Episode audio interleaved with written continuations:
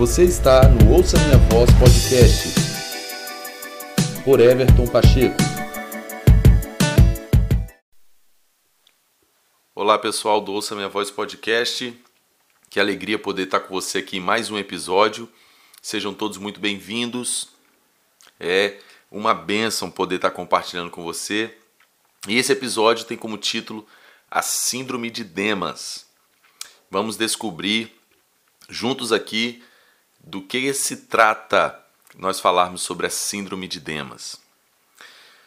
Eu quero começar lendo o texto de Colossenses, capítulo 4, verso 14. Lucas, o médico amado, e Demas envia saudações.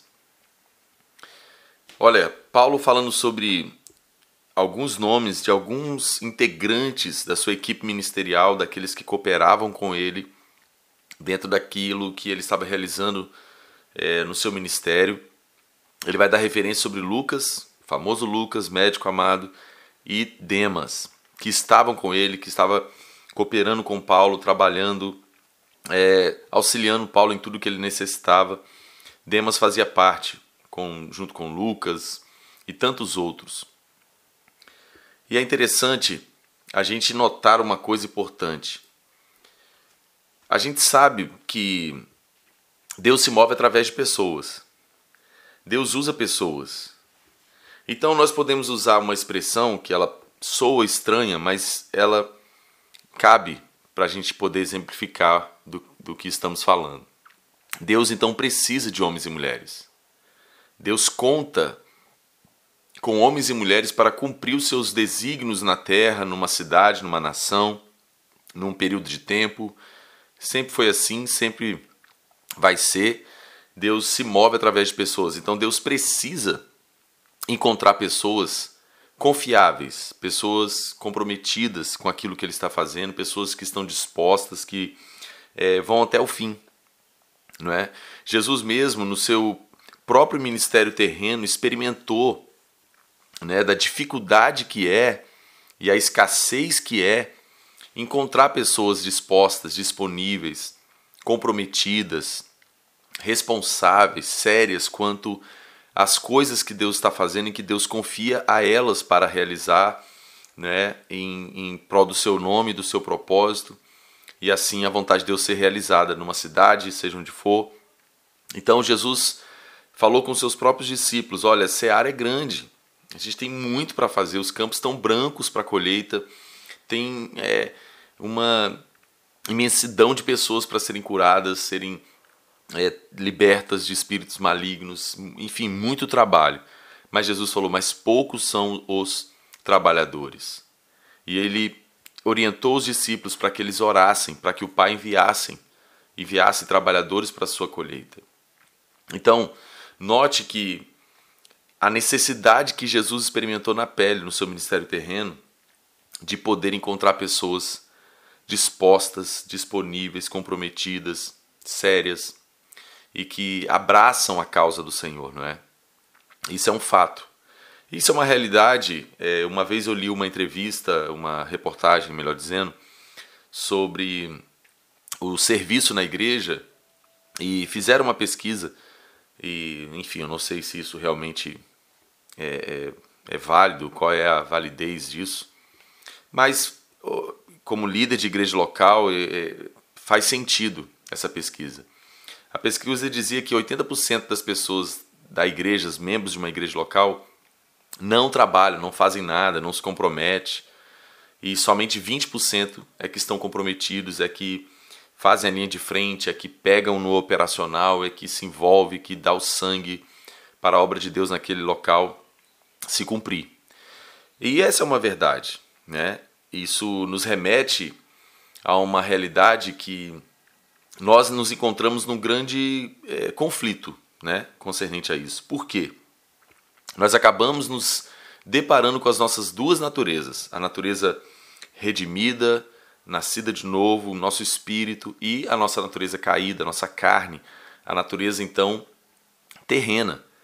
Então, infelizmente, muitas pessoas no, no âmbito da igreja estão cuidando da sua vida, E isso não significa que sejam coisas ilícitas, mas estão cuidando da sua vida, estão construindo sua vida, estão é, construindo seu, seu, seu montante de, de bens materiais, estão trabalhando, estão fazendo suas coisas, né? É, realizando seus objetivos na vida sentimental, familiar, enfim, financeira. E isso fala sobre as duas naturezas, fala sobre nós andarmos na carne ou no espírito. Porque o próprio Senhor Jesus ensinou sobre os cuidados da vida que nós deveríamos buscar o reino de Deus e a sua justiça em primeiro lugar, que as demais coisas iam ser acrescentadas, né? Então, quando nós somos espirituais, andamos por fé, andamos segundo a palavra de Deus, nós vamos fazer isso, priorizar o reino de Deus, priorizar o coração de Deus, a, a vontade de Deus, né, em, em, primeiro lugar, e Jesus garantiu que as demais coisas seriam acrescentadas. É, é, o contrário disso, quando nós estamos andando na carne, quando nós não estamos realmente alinhados com é, é esse ensino de Jesus, nós vamos estar é, buscando alcançar os nossos objetivos na força do nosso braço, nós vamos estar envolvidos com as coisas terrenas, nós vamos estar priorizando as coisas desse mundo, as coisas que satisfazem a nossa natureza humana, né? E, e a gente vai estar ocupado demais com essas coisas. Então, a síndrome de Demas retrata esse cenário. Você vê que Paulo dá testemunho de que Demas era alguém que estava com ele, estava comprometido, estava com ele na obra, estava trabalhando com ele, estava cooperando com ele, né? Mas é, a gente chega no texto de 2 Timóteo, capítulo 4, que vai retratar então que Demas vai então deixar Paulo na mão. A gente pode usar essa expressão. 2 Timóteo, capítulo 4, verso 10 registra isso. Quando diz o seguinte: pois, é, é, verso 9 fala assim: procure vir logo ao meu encontro, ele falando com Timóteo. Por quê? Porque Paulo agora estava com déficit. Paulo agora estava com uma demanda, com uma necessidade, uma dificuldade no seu trabalho ministerial, porque ele diz assim: ó, procure vir logo ao meu encontro, pois, por quê? Por causa, pois Demas, amando este mundo, abandonou-me e foi para Tessalônica. Crescente foi para Galácia e Tito para Dalmácia. Só Lucas está comigo. Traga Marcos com você, porque ele me é muito útil para o ministério. Então, note Paulo agora está pedindo para Timóteo apressar a ida dele até Paulo para que suprisse a, o vácuo, o, o, a necessidade que Demas havia deixado. Demas então deixou Paulo na mão. Demas então deixou um, um, um buraco, deixou ali então é, é uma dificuldade para Paulo, abandonou Paulo. Essa é a síndrome de Demas. É quando pessoas começam a, a algo, se comprometem, é, dizem que vão fazer, quando eles afirmam que estão dentro, que, que querem, que estão dispostos, que amam a casa de Deus e querem ser úteis, mas em determinado momento o coração deles, a atenção deles, os olhos deles são roubados pelas necessidades, cuidados, prazeres, coisas dessa terra, dessa vida, e eles então deixam uma lacuna, deixam um vazio, deixam na mão aquilo que Deus está fazendo, deixam na mão homens e mulheres que eles se comprometeram para servir, auxiliar, para estarem juntos, né, gerindo um, um propósito, um, um, um, desígnio, uma vontade que Deus está é, realizando por meio de uma igreja local, de um ministério, de um ministro, seja do que for. E essa é a síndrome de Demas. São aquelas pessoas que deixam o mover de Deus na mão. Eu repito, Deus se move através de pessoas.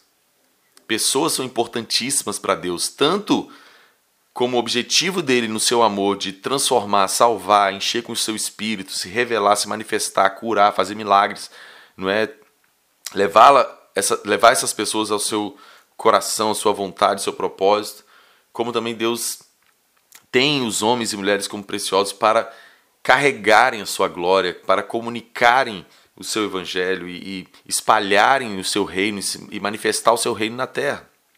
E aí a síndrome de Demas vem com essa realidade, com essa essência. São pessoas que deixam o mover de Deus na mão, que abandonam a causa no qual eles haviam se comprometido. E isso é tão sério, isso é tão grave. E esse episódio tem como objetivo é nos despertar, nos ensinar e, de certa forma, circuncidar o nosso coração para que nós não venhamos cometer esse mesmo erro, para que nós não venhamos, então, sofrer da síndrome de Demas e deixar na mão o que Deus confiou que nós estivéssemos comprometidos e que nós estivéssemos é, trabalhando dentro do seu propósito, dentro do seu mover. E aí o que, que importa aqui? Porque alguém pode pensar assim, mas ok, Everton, mas Deus ele levanta outro, Deus, isso para Deus não é nada. Irmãos, Deus sim, ele, ele não tem falta de nada, ele é o Deus impossível, ele, ele traz existência o que não existe, enfim, ele faz o que ele quiser, ele tem todo o poder, o seu poder é ilimitado. Mas ele, Deus é Deus de aliança, e, e ele leva em consideração isso.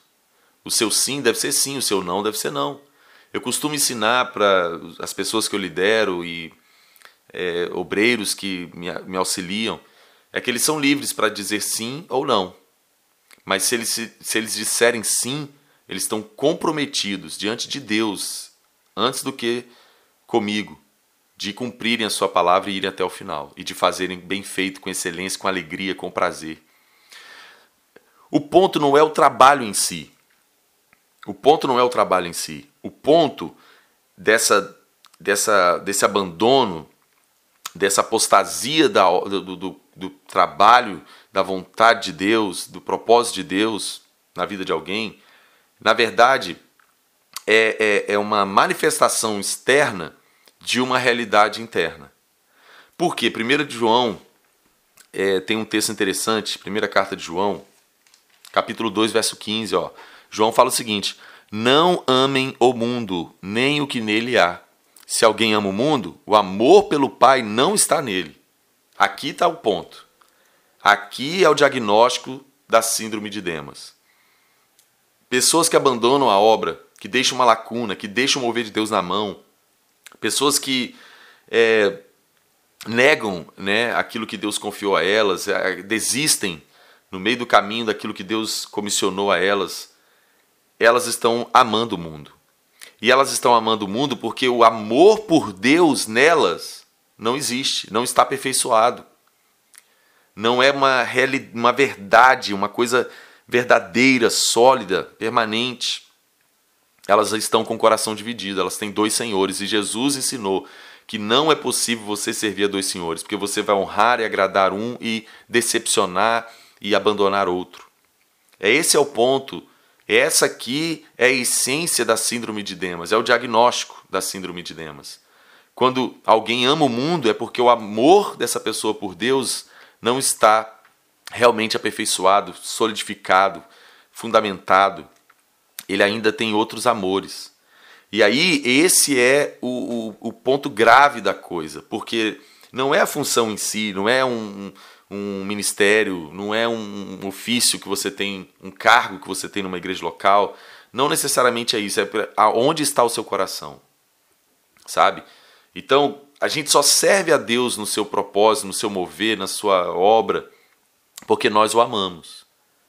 Jesus não usa robôs, Jesus não, não usa é, é, pessoas assim de uma forma que o que elas fazem é, de, é obrigado, não elas fazem por amor. São escravos livres que tomaram a decisão, sabe? É uma loucura. O evangelho é assim, né? A matemática do evangelho é meio louca mesmo, né? Então, o reino é assim. Os servos de Deus, eles são escravos, como Paulo vai falar que ele era, Pedro, todos eles. Mas eles são livres. Eles se fizeram escravos por amor a Deus, por amor a Jesus. Esse é o ponto. Agora, alguém que sofre da síndrome de Demas, ele tem o seu coração dividido. Ele tem outros amores. Ele ama o mundo. Isso é muito grave, isso é muito sério.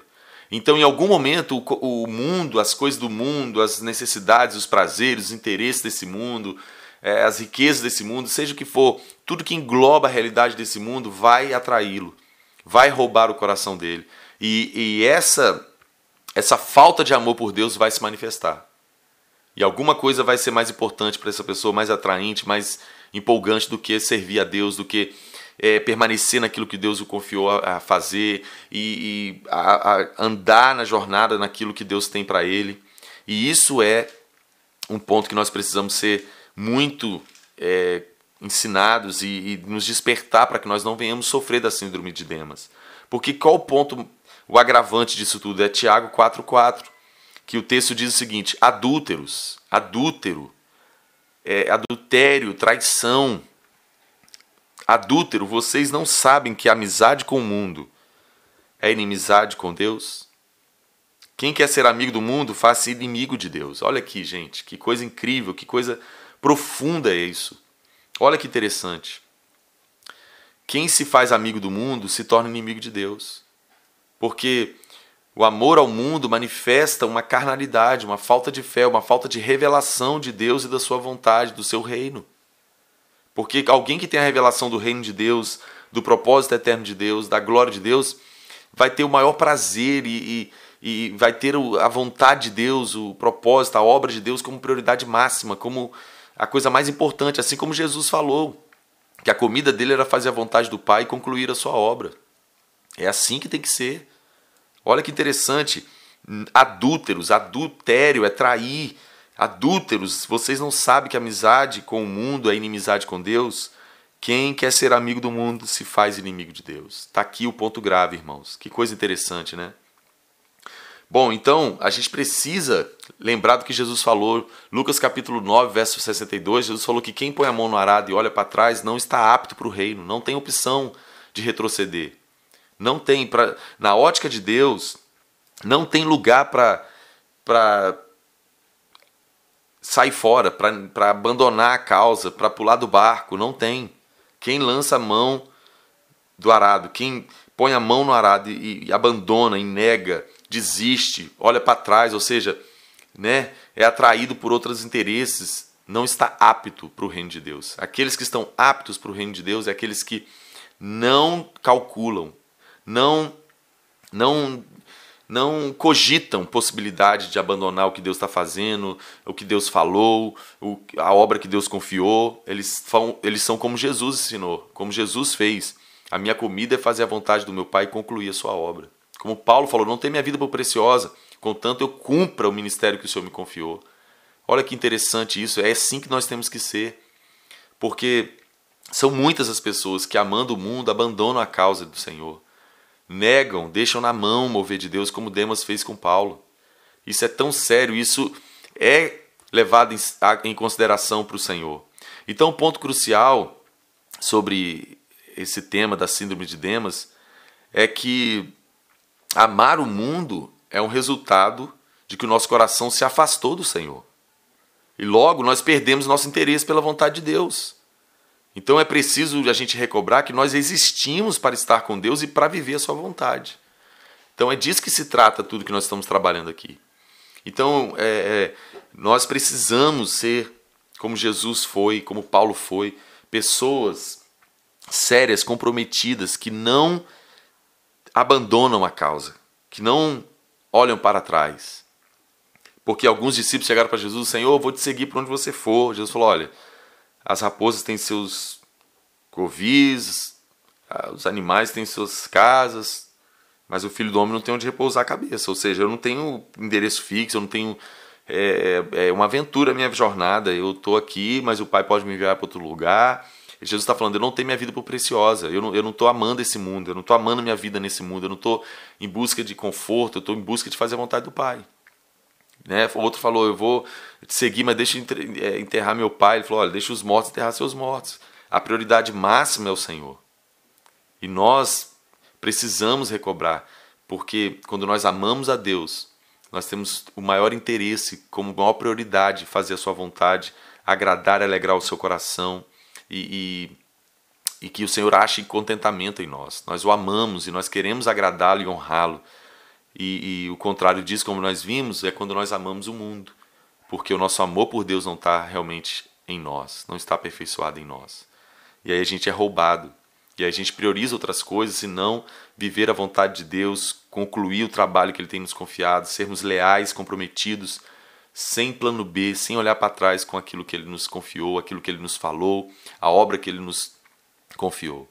Então eu oro para que eu e você sejamos comprometidos, que nós não sejamos aqueles que retrocedem, aqueles que olham para trás, aqueles que abandonam a causa, que deixam na mão o mover de Deus, mas que nós sejamos aqueles que vão até o fim, custe o que custar, vão até o fim, comprometidos e leais com o que o Senhor falou, com o que o Senhor confiou, com a obra que Ele nos depositou a realizar, e isso glorifique o nome dEle, e naquele dia nós possamos receber o galardão disso, para a glória de Deus.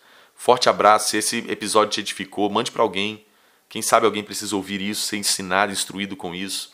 Você pode fazer uma divulgação, me marcar no meu Instagram, vai ser uma, uma benção você poder me ajudar a divulgar esse canal aqui, ok? Forte abraço, amo vocês, obrigado pela sua audiência, que o Senhor te abençoe em nome de Jesus.